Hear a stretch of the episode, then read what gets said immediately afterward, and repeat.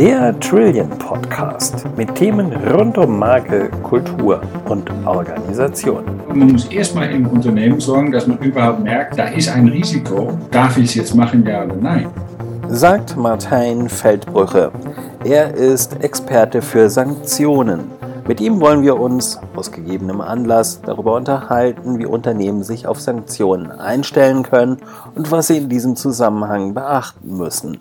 Und damit willkommen zum Trillion Podcast. Hallo Martin. Sanktionen sind in der aktuellen Ukraine-Krise ja in aller Munde, aber Sanktionen sind nichts Neues. Und du beschäftigst dich schon seit Jahren mit diesem Thema und hast dich darauf spezialisiert.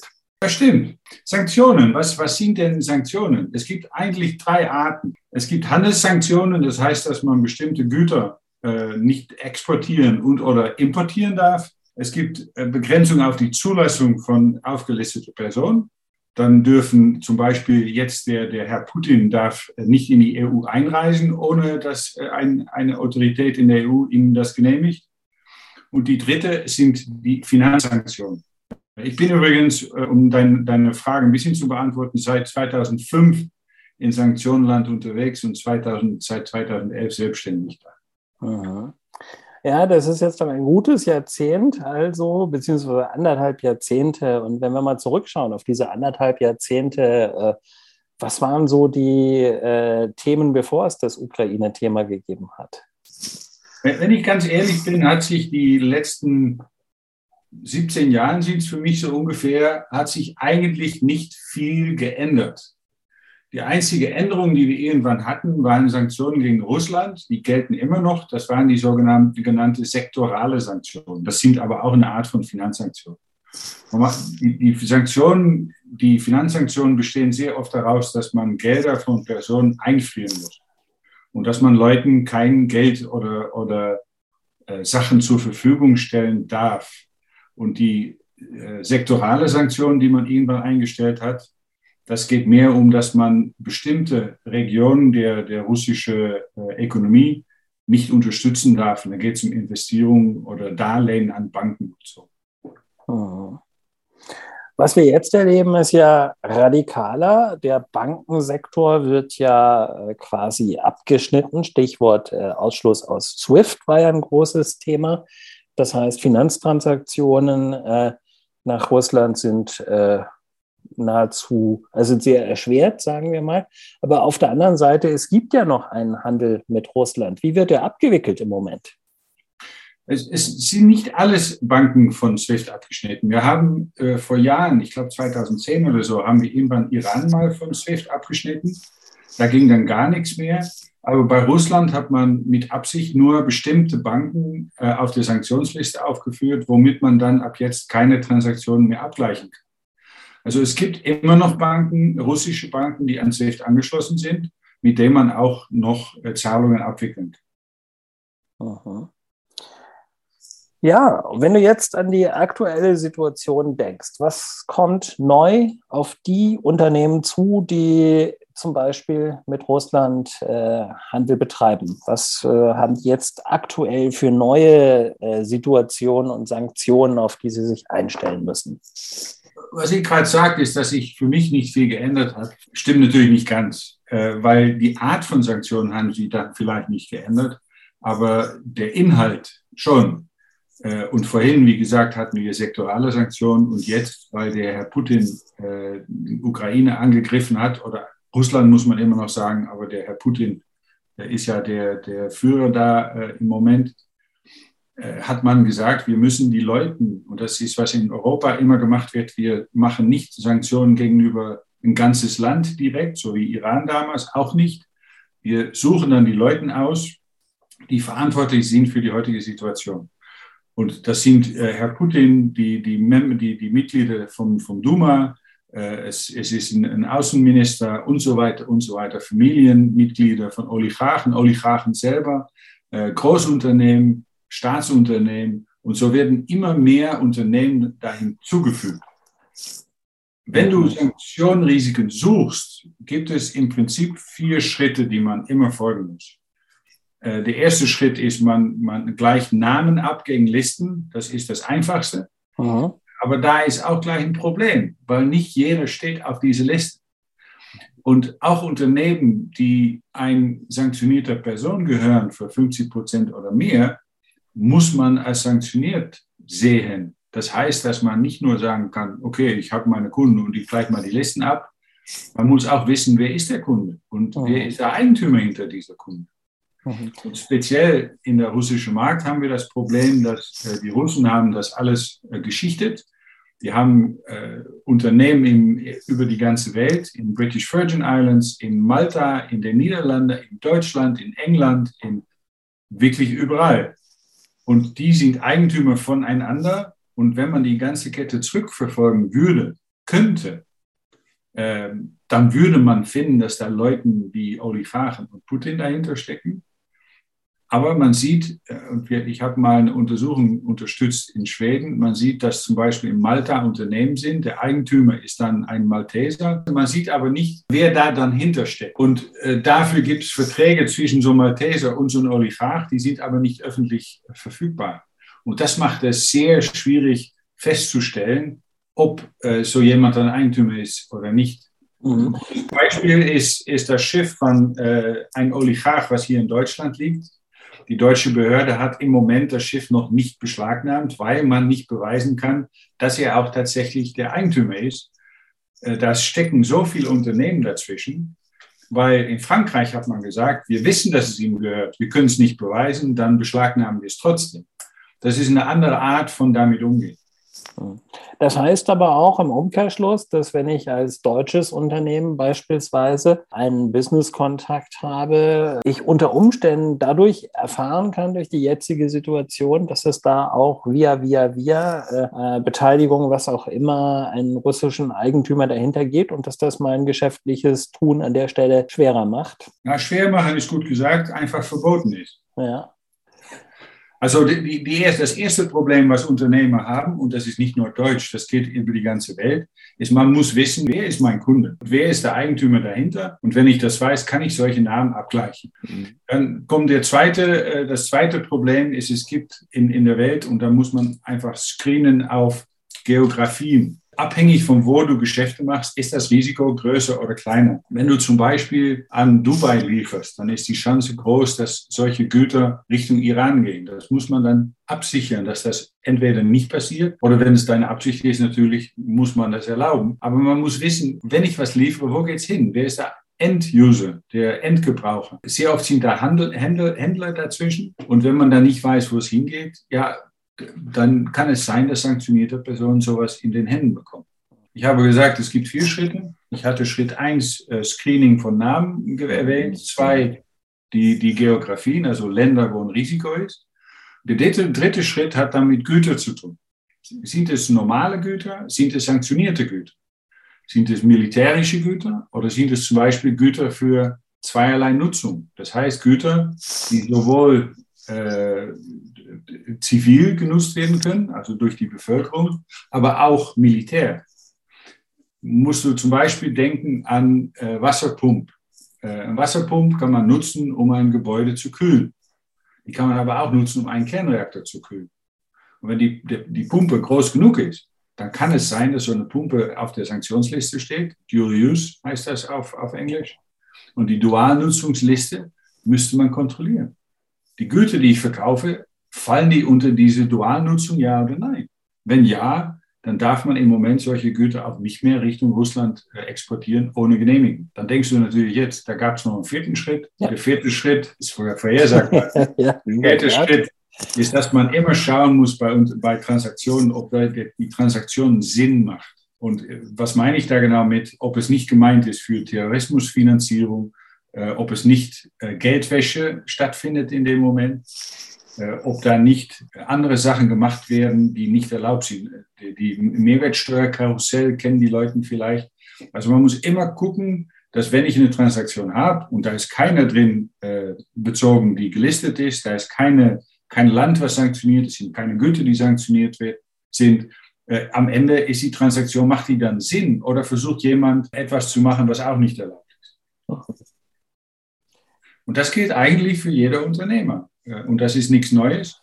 Aber weil jetzt so, so ein hunderte Leute jetzt hinzugefügt sind, muss man auf einmal sagen, ja, jetzt muss ich doch kontrollieren, ob meine heutigen Kunden da drunter fallen, ja oder nein. Dann wird es noch schwieriger, wenn ich eine ein, äh, Teilnahme in Russland habe. Ja, darf ich die noch behalten? Kann ich da noch Geld hinschicken? Kann ich noch Geld von Russland nach Europa kriegen? Äh, es wird immer spannender. Es ist vielleicht jetzt noch erlaubt, aber geht es noch in ein paar Monaten?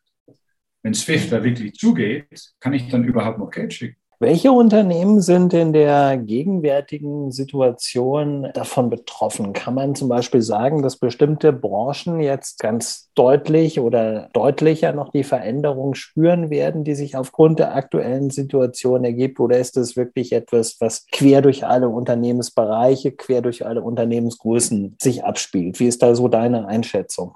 Ja und nein. Im Prinzip, was ich gerade beschrieben habe, gilt für jeder. Aber es gibt schon noch Unterschiede in Risiken. Wenn ich zum Beispiel Essen verkaufen würde an Russland, weil die Leute da Hunger haben, dann sind solche Transaktionen sehr oft ausgenommen von Sanktionen. Wenn ich aber in der Gas- oder Ölsektor Transaktionen machen will oder die neueste Sanktion gegenüber Russland in die maritime Umgebung, also Schifffahrt, dann hast du ein Riesenrisiko, weil die Schifffahrt wird gezielt jetzt durch Sanktionen verboten. Und wenn du dann Transaktionen machst mit der Schifffahrt, ist das Risiko viel größer, dass das auch nicht mehr erlaubt ist. Also es, es hängt ein bisschen davon ab, wo bist du unterwegs. Aber sobald du mit, mit Maschinen und, und solche Art von Sachen exportiert und importiert, international, dann muss man eigentlich immer bedacht sein auf Sanktionen.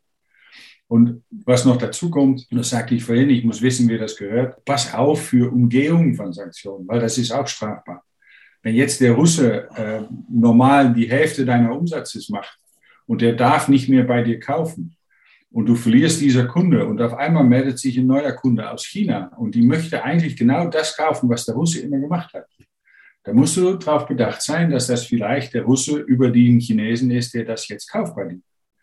Und solche Sachen aussuchen ist kompliziert, ist aber ein Riesenrisiko. Wenn die Behörden das rausfinden, dass du jetzt über China an Russland lieferst, bist du immer noch strafbar. Wenn wir jetzt noch mal ein bisschen die Perspektive wechseln zu den Unternehmen, ja, die haben jetzt so eine Situation, wie du sie gerade beschrieben hast. Die wissen es ja im Grunde genommen auch nicht immer genau, wer sitzt auf der anderen Seite. Was kann ich als Unternehmen tun, um äh, mich darauf einzustellen? Es ist ja auch immer unser großes Thema, dass wir sagen, es kommen disruptive, fundamentale Veränderungen auf Unternehmen zu und äh, wie gehe ich damit jetzt um? Was sind so deine, wie soll ich mich als Unternehmen auf die neue Situation einstellen? Was in der Vergangenheit immer gesehen wurde, von mir wenigstens, ist, dass man reaktiv reagiert hat. Man sieht jetzt, shit, ich habe äh, eine Transaktion gemacht, die war verboten, die Behörden stehen jetzt auf der Schwelle und die wollen alles untersuchen und ich kriege Bußgeld. Und demnächst sagt man dann, das wollen wir nicht nochmal so passieren lassen, wir müssen das lösen. Viel besser ist es, wenn Leute sagen, proaktiv, statt jetzt abzuwarten, dass etwas schief läuft, da kann ich schon Sachen machen und dann gelten eigentlich diese vier Schritte, die ich erwähnt. Und da muss man Leuten im Boot nehmen, wie ich, die sagen, ich kann euch da helfen, das auf der richtige Art und Weise zu machen. Weil ich habe das schon mal gemacht, weiß, wie das funktioniert. Weil es ist alles nicht so unheimlich kompliziert, wenn man weiß, was man macht. Aber wenn man keine Ahnung hat, wo man anfangen muss und man macht Fehler, dann muss man am Ende reaktiv da äh, auftreten. Ich habe hier zum Beispiel eine Untersuchung unterstützt bei einer Bank. Die haben da wahrscheinlich hunderte Millionen an Untersuchungsgelder zahlen müssen und am Ende ein Bußgeld für 1,3 Milliarden. Das wäre nicht nötig gewesen, wenn die im Voraus gesagt hätten, wir wollen das richtig machen, die richtigen Leute im Boot genommen hätten. Äh, wir haben das bei Royal Bank of Scotland gemacht. Ich habe da gearbeitet, weil wir gekauft wurden, ABN AMRO von Royal Bank of Scotland. Und wir haben da alles durchleuchtet und gelöst. Die haben am Ende einen kleinen Bußgeld zahlt von, ich glaube, 20 Millionen oder so. Das ist nichts verglichen mit anderen. Also proaktiv darauf hingehen, sorgen, dass du weißt, wer dein Kunde ist, äh, wissen, welche, welche Region in der Welt du Geschäfte machst, sind die sanktioniert, ja oder nein, äh, wissen, was, was für Güter da äh, unter Sanktionen fallen und, und normales Geschäft machen. Das geht. Was bedeutet das im Umgang äh, des Managements mit den Mitarbeitern? Müssen die Manager, die an der Spitze des Unternehmens stehen, ihre Mitarbeiter für diese Dinge sensibilisieren? Ist das ein anderes Führen in solchen Umständen? Ich weiß nicht, ob es ein anderes Führen ist. Es, wir, wir, nennen das Compliance. Das ist ein großes Thema auch in Deutschland. Und Compliance ist für mich nichts anderes als Regeln kennen und die umsetzen in deine Firma. Und jeder sollte die, die Regeln nachfolgen und, und leben.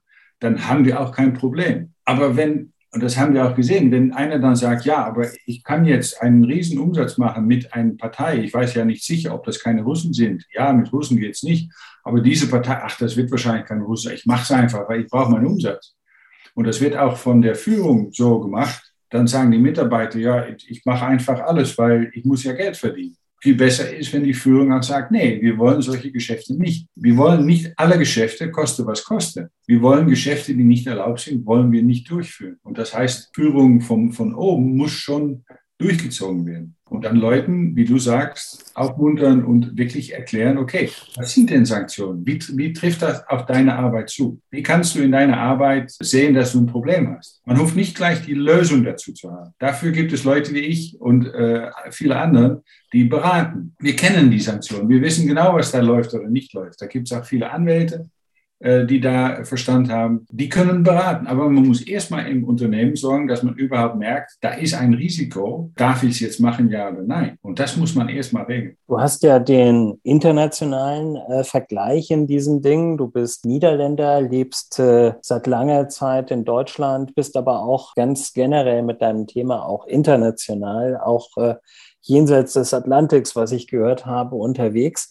Gibt es in den unterschiedlichen Ländern unterschiedliche Herangehensweisen an Compliance, an äh, auch solche unerwartbaren Situationen, wie wir sie jetzt gerade erleben? Ähm, zweifaltig. Auf der einen Seite, die Unternehmen reagieren unterschiedlich. Zum Beispiel in Amerika hat man viel mehr Erfahrung mit Sanktionen weil die Behörden da viel strenger kontrollieren als in Europa. Und anderseitig haben wir das Problem, dass Unternehmen sehr oft nur ihre eigenen Gesetze anschauen. Wenn ich ein deutsches Unternehmen bin, welche Gesetze gelten für mich die deutschen? Ja, aber wenn ich international unterwegs bin und ich mache Zahlungen in US-Dollar oder ich habe US-Teile in meinen Produkten, dann kann es sein, dass nicht nur die deutschen Sanktionen gelten, aber auf einmal auch amerikanische Sanktionen. Und die Amerikaner ziehen das auch durch. Man muss also wirklich nicht nur von deutscher Sicht aus sowas betrachten, aber ich sage immer holistisch, man muss das von der Welt aus betrachten. Es gibt zum Beispiel auch Sanktionen von Russland gegenüber Europa. Jetzt kann ich sagen, ich darf jetzt Essen exportieren nach Russland, weil das wird mir nicht verboten.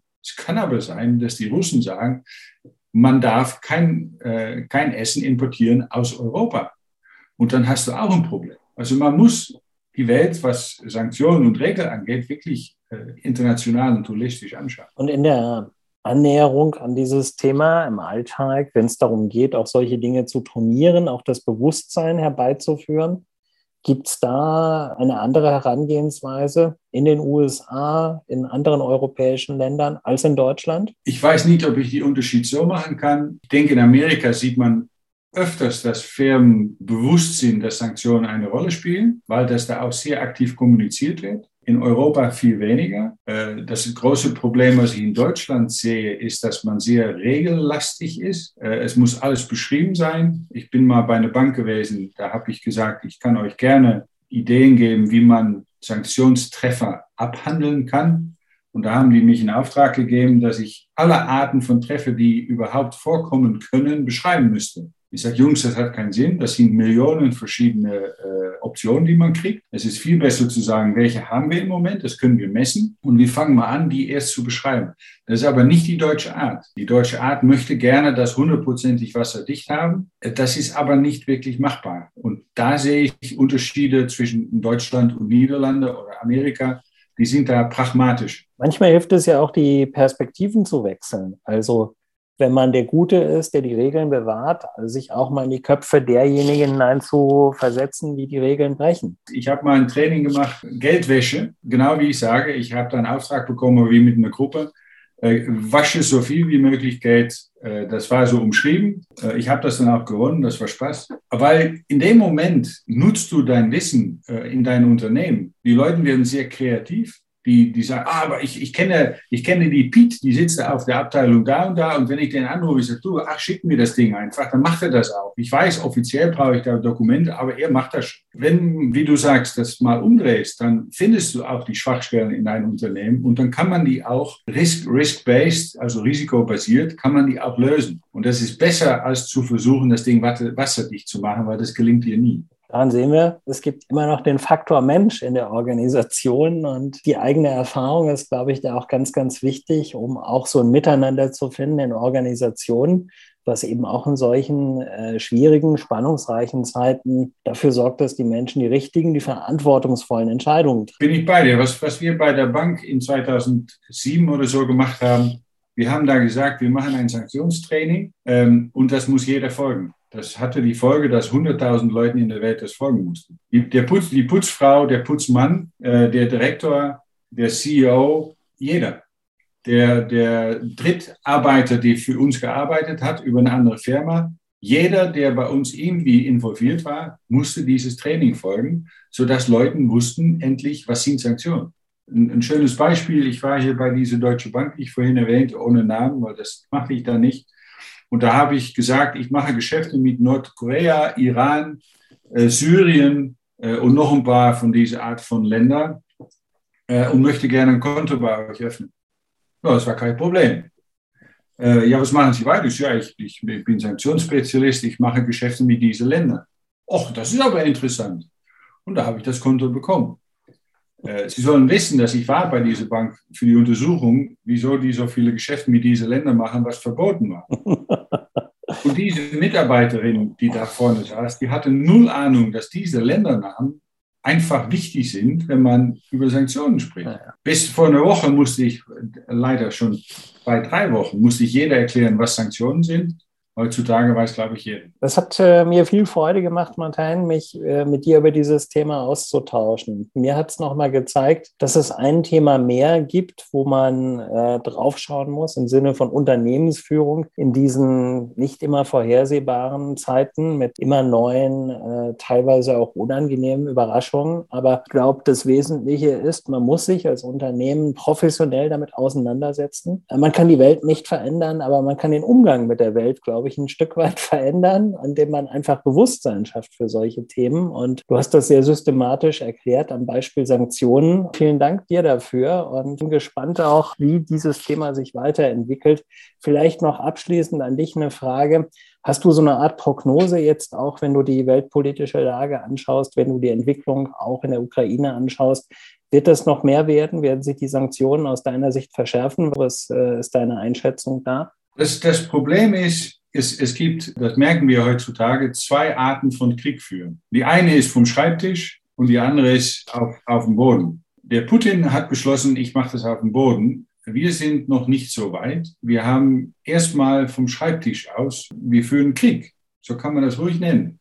Das ist ein ökonomischer Krieg. Wenn, die, wenn der Druck noch nicht reicht, ja, dann wird das noch weiter zunehmen. Es gibt in der Politik ja Gespräche über, über Gas ob man das immer noch in Russland kaufen darf, ja oder nein, soll, äh, Öl und so weiter. Äh, das wird sich noch weiter entwickeln, bis irgendwie diese Situation sich ändert. Leider. Unser Podcast hat Sie inspiriert? Dann schreiben Sie uns oder lernen Sie uns persönlich kennen.